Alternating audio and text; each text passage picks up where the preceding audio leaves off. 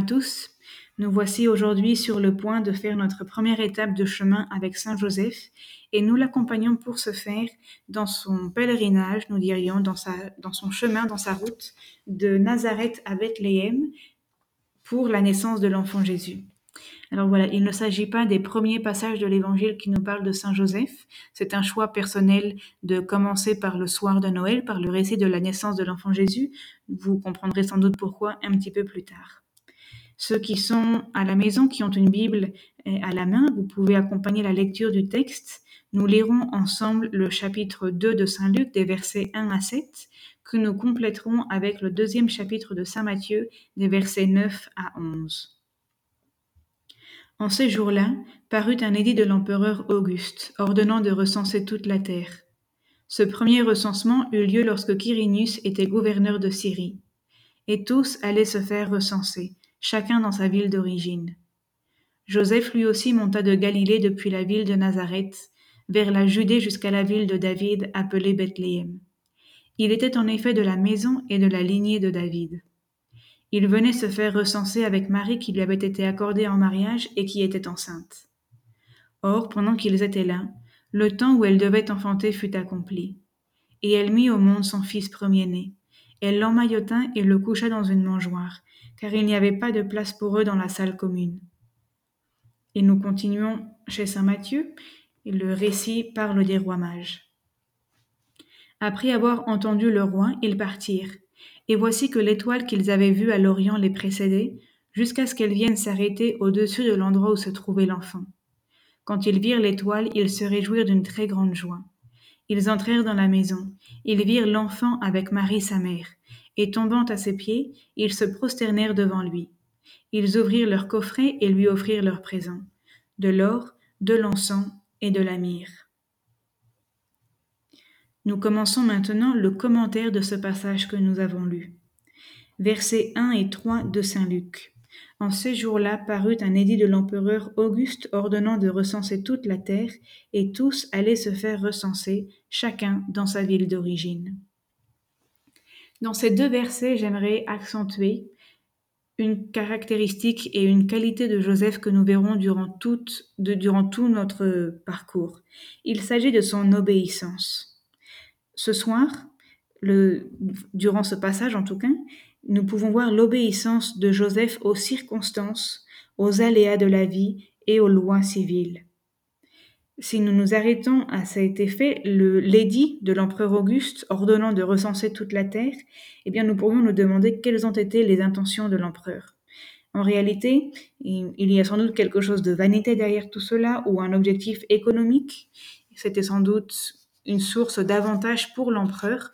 Nous ne nous arrêterons pas beaucoup sur ces détails parce que de toute façon, l'histoire de politique, ça ne change pas beaucoup au cours des, années. Ce que, nous voulons, ce que nous voulons voir par contre, c'est l'attitude de Joseph. Marie commence le dernier mois de sa grossesse. La route aurait sans doute ses dangers particuliers. Il s'agissait de 120 km de marche pour ceux d'entre vous, celles d'entre vous qui écoutent ces enregistrements qui sont mamans et qui ont été enceintes, et peut-être que vous pourriez nous dire quelle est, enfin, si vous auriez envie de faire un voyage de 120 km à Dodane lors de derniers mois de grossesse, et j'imagine que non, tout simplement. Et nous pourrions aussi penser que Joseph et Marie auraient apprécié pouvoir rester à Nazareth afin de jouir de la compagnie de leur famille afin de pouvoir avoir le confort de leur petite maison, de tous les objets, des vêtements qu'ils avaient pu confectionner et obtenir durant la grossesse de Marie pour se préparer à la naissance de l'enfant Jésus Et non. À cause de l'édit de l'empereur ordonnant ce, ce, recensement, Joseph et Marie doivent se mettre en route jusqu'à Bethléem. Et nous voyons que Saint Joseph n'a pas un mot, pas une plainte, pas une excuse. Nous pourrions dire qu'il fait un avec l'humanité. Il ne se considère pas comme une exception ou comme ayant droit à un traitement différent. Au lieu de résister ou d'esquiver et de remettre à plus tard, nous pourrions plutôt nous imaginer Saint Joseph faisant contre mauvaise fortune bon cœur et mettant toutes ses qualités, tout son effort à chercher de quelle façon rendre le voyage le plus commode, le plus agréable et le plus sûr possible pour Marie et l'enfant à naître. Donc brille déjà, dès ce passage, l'humilité et l'obéissance de Saint Joseph. Nous passons au verset 4. Joseph lui aussi monta de Galilée depuis la ville de Nazareth vers la Judée jusqu'à la ville de David appelée Bethléem. Il était en effet de la maison et de la lignée de David. Et ici nous faisons une petite pause pour nous rendre compte de quelle façon la providence de Dieu brille à travers tous les petits détails de la vie de Jésus. Jésus, en étant fils de Marie, vient d'une lignée sacerdotale. Nous le savons en effet, Marie était cousine d'Élisabeth et de Zacharie, Zacharie était prêtre, donc voilà, grâce à Marie, Jésus vient d'une lignée sacerdotale. Cependant, il y avait une promesse dans l'Ancien Testament qui disait que le Messie serait un descendant de David, un descendant du grand roi David. Et ceci ne se fait pas par Marie. Ceci se réalise à travers Joseph, Joseph qui était de la lignée de David. Et voilà pourquoi l'édit de l'empereur Auguste ne fait que remettre en valeur et à la lumière comment la providence de Dieu agit à travers toutes les circonstances. Enfin, Bethléem n'est pas non plus un endroit anodin. Il s'agit de la ville d'origine, comme nous l'avons dit, du grand roi David, du berger et grand roi David, mais étymologiquement, Bethléem signifie la maison du pain. Et c'est à Bethléem que va naître Jésus, qui sera plus tard l'Eucharistie. Donc voilà, dans ce petit verset, nous pouvons voir l'importance tout aussi bien de Marie comme de Joseph, comme de la ville de Bethléem. Marie et Joseph ont chacun leur protagonisme, ont chacun leur rôle et leur importance. Je pensais qu'il était important de le, de le montrer parce que très souvent, évidemment, nous avons une très très haute, une très belle estime pour Marie, l'Immaculée Conception, la femme choisie par Dieu depuis toute éternité pour permettre l'incarnation de Jésus, et très souvent Saint Joseph reste dans l'ombre. Et Saint Joseph est sans doute content. Saint Joseph fait le bien depuis long, ce n'est pas gênant, mais je voulais montrer comme Saint Joseph fait lui aussi partie des plans de Dieu. Saint Joseph n'est pas un acteur secondaire dans les plans de Dieu, il est tout aussi important. Verset 7. Et elle mit au monde son fils premier-né. Elle l'emmaillota et le coucha dans une mangeoire, car il n'y avait pas de place pour eux dans la salle commune. Ici, il n'y a pas grand-chose à dire en ce moment, si ce n'est une invitation de nous figurer, nous imaginer un instant ce premier Noël, cette première adoration, nous pourrions presque dire eucharistique de Marie et de Joseph au pied de l'enfant Jésus. L'enfant Jésus qui est présent dans son corps, dans son sang, dans son âme et sa divinité. Et en paraphrasant Saint Thomas, Saint Alphonse de Ligorie attribue une très belle prière à Saint Joseph que nous pourrions mettre sur ses lèvres en cette nuit de Noël. Il dit ainsi Mon Seigneur et mon Fils. Et nous pourrions nous détenir un instant à contempler Saint Joseph, Saint Joseph qui connaît la nature miraculeuse de la grossesse, Saint Joseph qui sait que cet enfant est un enfant particulier, il est le Fils de Dieu, et Saint Joseph est le gardien de ce mystère. Et nous pourrions donc nous imaginer la naturalité et en même temps la dévotion, le respect, l'adoration qu'il aurait pour cet enfant qui vient de naître. Nous passons maintenant au récit des rois mages, verset 11 dans le deuxième chapitre de Saint Matthieu. Il est dit ainsi Ils entrèrent dans la maison, ils virent l'enfant avec Marie sa mère, et tombant à ses pieds, ils se prosternèrent devant lui. Nous savons par la tradition que l'enfant Jésus aurait aux alentours de deux ans à ce moment, suivant la précision de temps que les mages avaient donnée à Hérode et l'âge des enfants que celui-ci a envoyé tuer. Par ailleurs, nous voyons que ils entrèrent dans la maison. Cependant, dans le récit de Luc, il s'agissait de la place commune et, et j'ai oublié le mot, et d'une mangeoire. Et là, il y a bien une maison. Donc nous pouvons comprendre que Saint Joseph aura décidé de s'installer à Bethléem et durant ces deux années ou depuis la naissance de Jésus, il aura eu de quoi trouver ou construire une maison et sans doute refaire son lieu de travail. Cependant, vous pourriez me dire que dans le verset 11, il n'y a aucune allusion explicite à Saint Joseph. Et vous auriez raison, il n'y a aucune allusion explicite, mais implicite, il y en a bel et bien une. En effet, si les rois mages, en étant étrangers, et en étant très certainement des personnes ayant reçu une bonne éducation, eh bien, nous les imaginons très difficilement rentrer à l'improviste dans une maison où ils ne connaissent personne. Si les rois mages purent entrer dans la maison pour voir Marie et l'enfant Jésus, eh bien, il y a quelqu'un qui a dû leur ouvrir la porte. Et ce quelqu'un, qui passe inaperçu, qui reste silencieux, qui est invisible dans le récit, eh bien, ce quelqu'un fut Saint Joseph. Du moins, c'est ce que nous pouvons eh, déduire sans forcer, sans vraiment forcer le texte. Et nous pourrions ainsi dire que Saint Joseph devient le Père et le gardien de la vie spirituelle. C'est lui qui nous introduit près de Jésus et de Marie. Le but de notre propre vie spirituelle, c'est d'aller à Jésus. La dévotion populaire ajoute souvent à Jésus par Marie. Eh bien, en ce soir de Noël, nous pourrions dire à Jésus par Marie, par Joseph.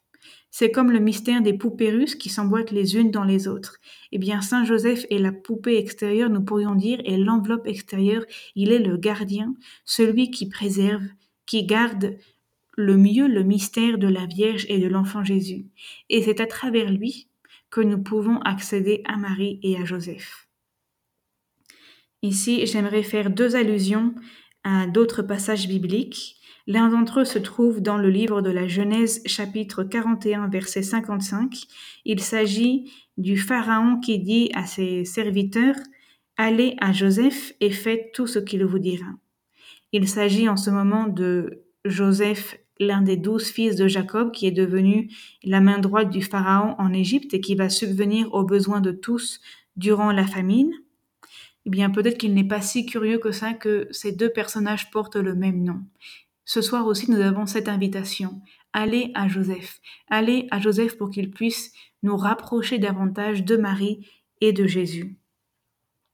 Et puis nous avons un passage dans l'évangile de Saint Luc chapitre 12 qui nous dit ainsi au verset 42, qui est l'administrateur fidèle et prévoyant, à qui le Seigneur a confié tous ses biens?